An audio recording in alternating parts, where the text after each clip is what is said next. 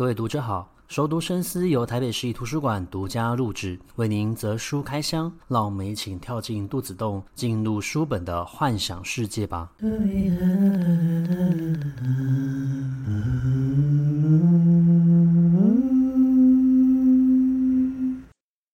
欢迎回到熟读深思。这一拜我们同样是台北文化奖的专题。那上礼拜我们介绍的两本散文作品，是由陈英之老师所创作的《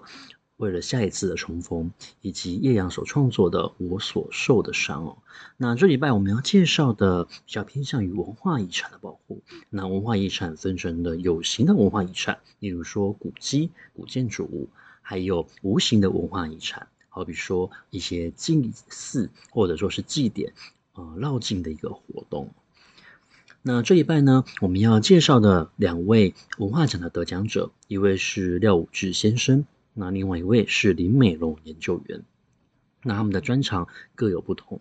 那廖武志先生，他是负责修复台北大龙洞包安宫的文化推手，那保安宫其实创建于乾隆十年，那它在嘉庆年间其实有进行过一次的重建，在日治时代的时候呢，它的古建筑物，呃，主要的一个建筑物体呢，由于是木材木料的关系，所以受到了白蚁的蛀害，那在当时候也有重新进行过一次的修复。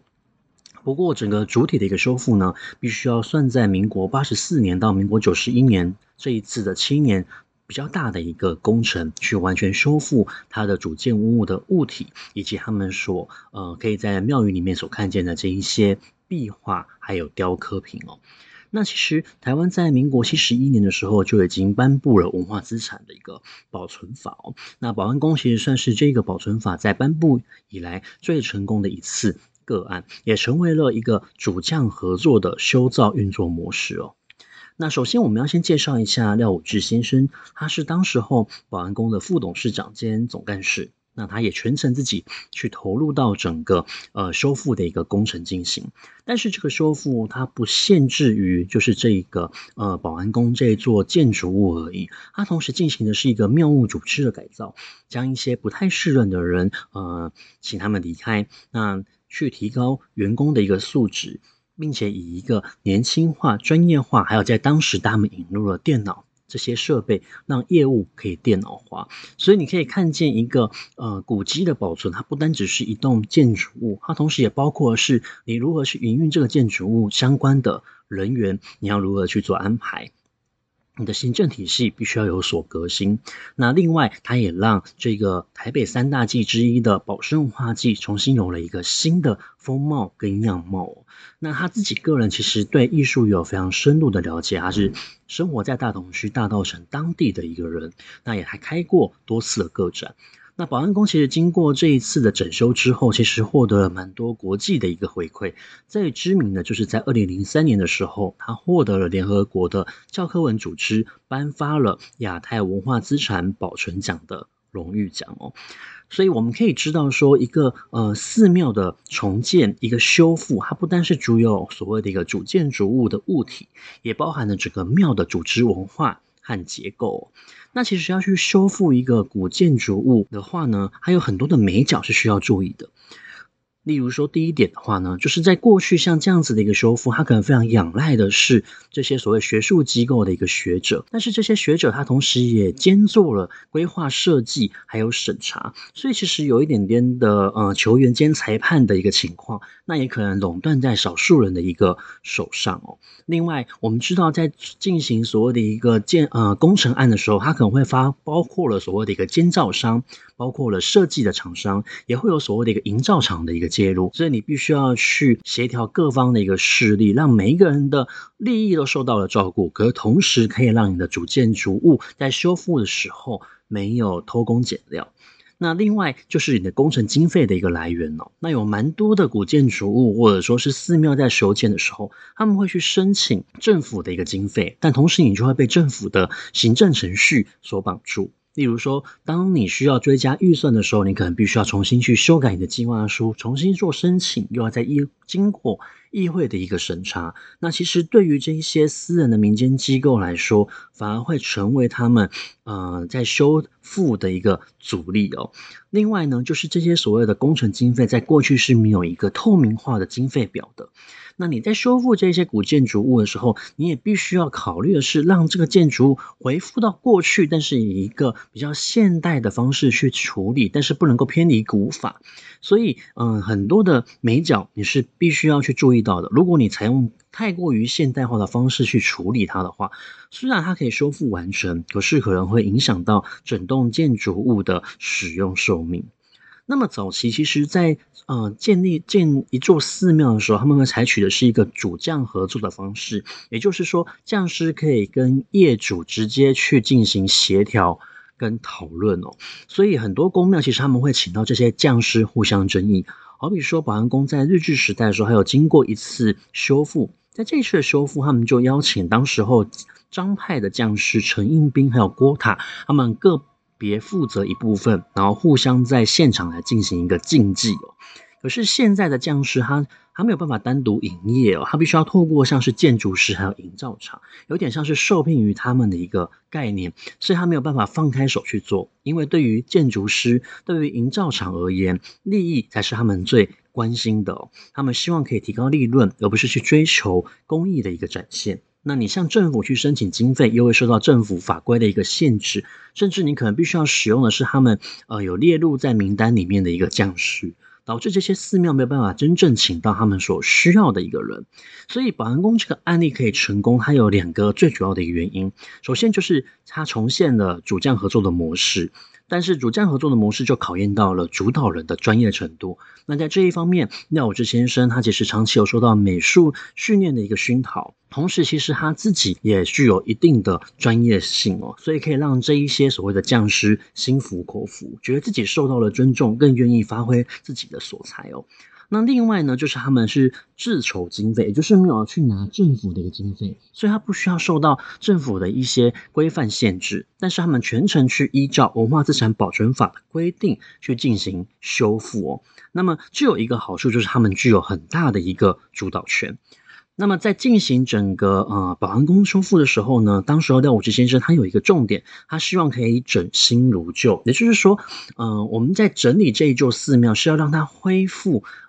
我们记忆中的一个模样，但是不能够偏离古法，可是要运用到现代化的一个技术，但是不能够你修建完之后，你看不出整个古迹的一个情况。那我们呃过去或许也听过，有一些呃寺庙的神像，它长期受到呃线香的熏陶，已经看不出它原来的一个面目了。所以有些寺庙他们会采取就是恢复它的一个面貌，但是恢复的方式过于现代化，会导致这个神像的修复的结果。不如我们过去记忆中的模样，有点像是你把神像重新整形或是大改造了，反而脱离了这个修复的一个重点哦。所以整修的一个重点，它坚持就是要整新如旧。你感觉它是一座古迹，可是它又是呈现出一个新的风貌哦。那么整呃整个整修完之后的保安宫，如果大家有去到现场的话，你会发现到它现在已经不单只是一座寺庙了，它其实同时也是一座非常完整的。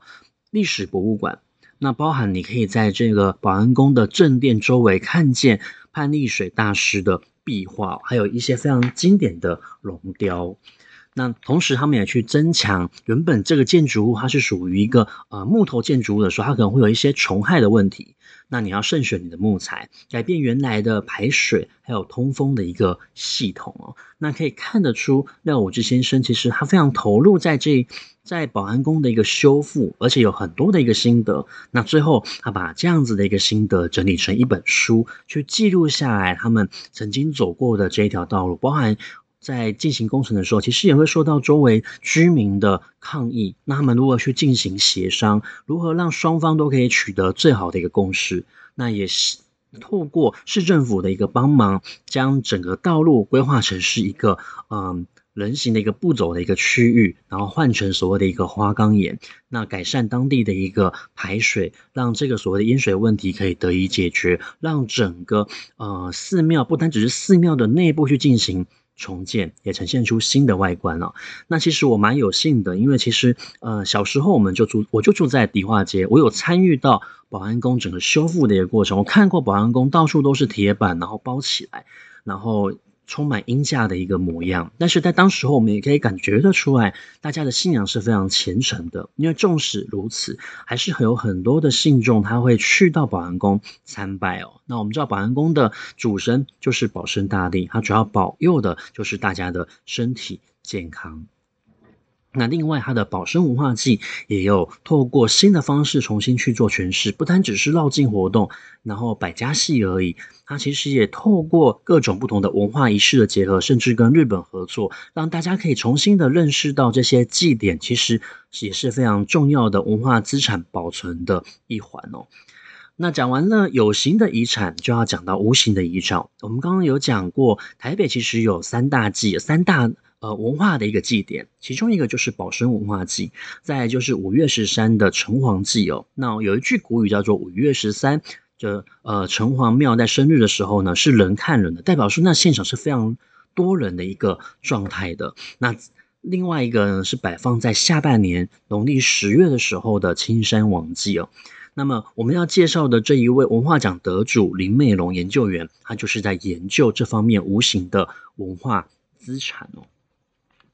那么，呃，《迎神在台北》这一本书呢，它记录的就是我们所讲到的城隍祭，然后还有青山王祭哦。那这一些所谓的一个呃祭典，其实表现出来的是台北在地的庶民文化。在过去，因为台北它很早就发展了，所以会有蛮多的移民进入的。那这些早期在台北市所发展的这一些庙宇，也就是围绕着这些绕境文化来进行哦。那么。呃，当这些移民来到台北的时候呢，他们就会把家乡的守护神带来，所以这些家乡的守护神也其实希望可以带来就是所谓驱除邪秽的一个作用。因为在过去时代，医药并没有那么的发展的时候，我们会去祈求神明，希望呃病可以赶快好起，或是某一种疫病发生的时候，我们会希望神明可以为我们做主。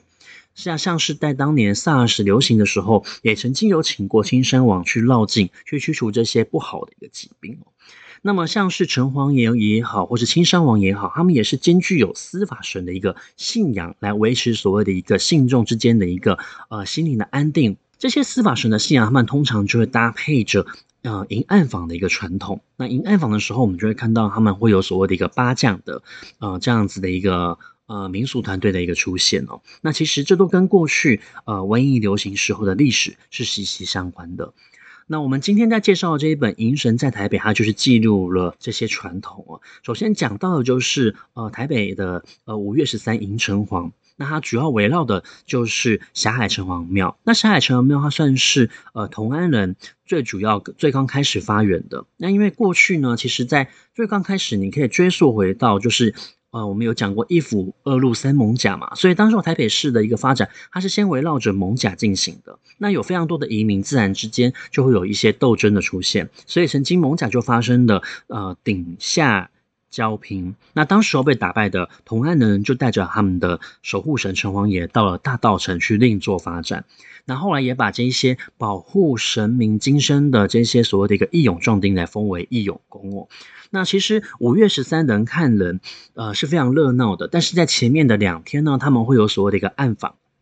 暗访其实会有一定的一个程序，大体上来说都会先放军。呃，像以所谓的一个城隍庙来说，他们会有所谓的放军，然后安武营。安武营就有点像是安排一个结界，那就会把在这个区域里面的这些比较不好的东西呢，先包围起来，然后在暗访的时候呢，再一一的把他们收走。那通常会在五月初六的时候呢，来进行呃五呃东南西北中五个营区的一个安武营的动作。那暗访呢就会分成两天，第一天呢他们会去走大龙洞，那一天另外一天就去走所谓的建成区，也就是现在法主宫呃的那一带哦。那其实它也会牵动到的就是当地宣社的一个发展，因为我们知道在绕境的时候会有一些北管音乐的演奏，所以呢会有像是临安社这样子的一个社团就会跟着一起出现。那比较特别的就是在呃城隍爷暗访的时候，城隍爷通常本人是不会出去的，也就只有令牌会被请出去。那前面的话一定会包括像是会请福德正神要安坐上脸轿，然后会有报马仔报庙，接着就是宣社的一个拜庙，然后八将的一个开光喊喊班。那以城隍庙来说，他们过去有专属的道江八将会哦，那后来解散了，所以有改由他们聘请其他的团的一个八将团来帮忙。那当然最后的就是要请王爷升堂，然后请出令牌哦。那在暗访的时候，其实有些时候会看到也会有一些还愿者，他们会扮成将脸还愿，陪城隍爷一同出巡。那也会有一些特殊的一个文化，我们可以说可以从这一些所谓的一个呃祭典活动，会发现到慢慢形成一个委员会。会有一定的一个组织出现，再来的话就是庙会活动，其实会带动的是呃民俗曲艺的一个发展，他们会互相竞技。那其实现在对于这一些所谓的一个庙宇来说，他们有一个很大的。目标或者说是工作呢，任务就是要去提升区域民众的参与程度。那我们知道，呃，其实每个区域都会有非常多新的移民不停的注入，他不见得会了解这一些祭典对于当地的一个文化意义，所以必须要透过像是一些推广的活动、文化祭啊，或者说是市集的方式。甚至是开所谓的一个讲座，让更多的民众新进来的一个民众移民，他们可以认识这个区域发展的特色。那这样子的话，也可以减少一些不同背景的一个冲突哦。那呃，除了城隍庙之外，我们就要讲到青山宫。青山宫所报的就是青山王，还有叫做临安尊王。那他是属于惠安人的一个守护神，同时他也是兼具有司法神的一个特质。那很有名的就是过去我们会讲呃蒙甲大拜拜，其实讲的就是这样子的一个祭典哦。那其实，在祭典前夕呢，他们就会邀请。艋舺当地的一些寺庙，像是呃清水岩的清水祖师、龙山寺的观音佛祖，或者说是天后宫的呃天上圣母这些神明呢，到青山宫去做客，你也把它可以把它看成就是他们透过这样子的一个祭典，让原本属于不同呃角头的一个文化的这些神明。然后代表了这一些人到青山宫做客，去象征的是一种族群的融合。那青山宫的八将团，他们还会有所谓的引路引路童子哦。那其实也都是非常有特色的一个文化活动哦。那相关的，他们其实也都是会暗访两天，然后在神明生日那一天，还会有一天是属于所谓的日访哦。那也有属于自己的宣社。那除此之外，他们有所谓的一个清道夫，他们通常会请女性来担任清道夫的一个角色，那去跟着神明一同出巡扫地，代表的就是要清除邪秽。那有比较特色的是，过去呢，其实青山王的神教就只有泉州惠安出生的人才能够扛，但现在呢，其实已经没有这样子的一个传统了。那呃，过很多人在讨论青山王祭的时候，就会讨论到所谓的角头文化。那或许我们现在想到角头的时候，我们可能会想到的是呃黑道或是黑社会哦。但是其实所谓的角头这两个字，它最刚开始所代表的其实是一个聚落的势力范围。那代表的其实就是背后不出现的是不同的移民。所以这些所谓的一个角头，其实相当于来说是过去主要的一个古街名或是一个聚落名称。像是大厝口，或者说是方明馆，那这些地方都是属于像是日治时代的这个地区的一个街亭名称而已，展现出来其实是民众的草根性，还有他出生于何处哦。那另外，我们也可以从这些祭典去看到，像是神将还有八将。那在《迎神在台北》这一本书里面，它其实除了介绍了城隍祭，还有呃青山王祭的一个活动之外，它也介绍了另外一个非常有特色的呃宣社。叫做临安社，那临安社其实是在同治时期的时候成立的。它最初呢，其实是帮配合霞海城隍的祭典筹办活动哦。那在后来才开始有加入自己的一个北管的训练，那也受邀去很多台湾各地参加迎神赛会哦。那这本书呃，迎神在台北，其实我已经看了第二次了吧？我呃可能不止第二次，因为我前面我个人对于民俗活动是非常有兴趣的。那一方面也是因为我们过去生活在大道城，然后迪化街的时候呢，其实会有非常多的祭典活动，我从小就有接触到这些东西。那我的家人，例如说我的外公，他们过去也是扛神教出身的，所以我对于这方面的民俗活动、节庆的活动一直都非常的有兴趣，所以我看过这本书。那后来呢，因为我个人有一些写作的习惯，所以其实也把这样这样子的一个迎神皇的活动写入到我的小说里面哦。嗯、我其实蛮推荐大家可以看看林美蓉老师其他的一个作品，他其实也研究了很多像是台湾的一些鬼故事啊，或是我们对于魔神仔这样子的一个存在，呃，我们的认知是什么？它实际可能是从哪些概念去做演变的？那他也做了非常深入的一个研究哦。那今天我们介绍的就是台北文化奖的得主林美龙研究员，还有廖武之先生，他们分别都在自己各自的文化领域去做努力哦。那其实呃，台北文化奖发展到今年是第二十六年，有非常多的文化奖的一个得主哦。那他们在各自不同的文化领域去做贡献跟付出，让整个台北市的文化风貌展现出更加多元的一个呃现象。那我们今天的节目呢，就到这个地方到一段落。如果大家喜欢的话，也可以把我们的节目内容分享给你喜欢阅读的朋友。那下一期的节目再见，拜拜。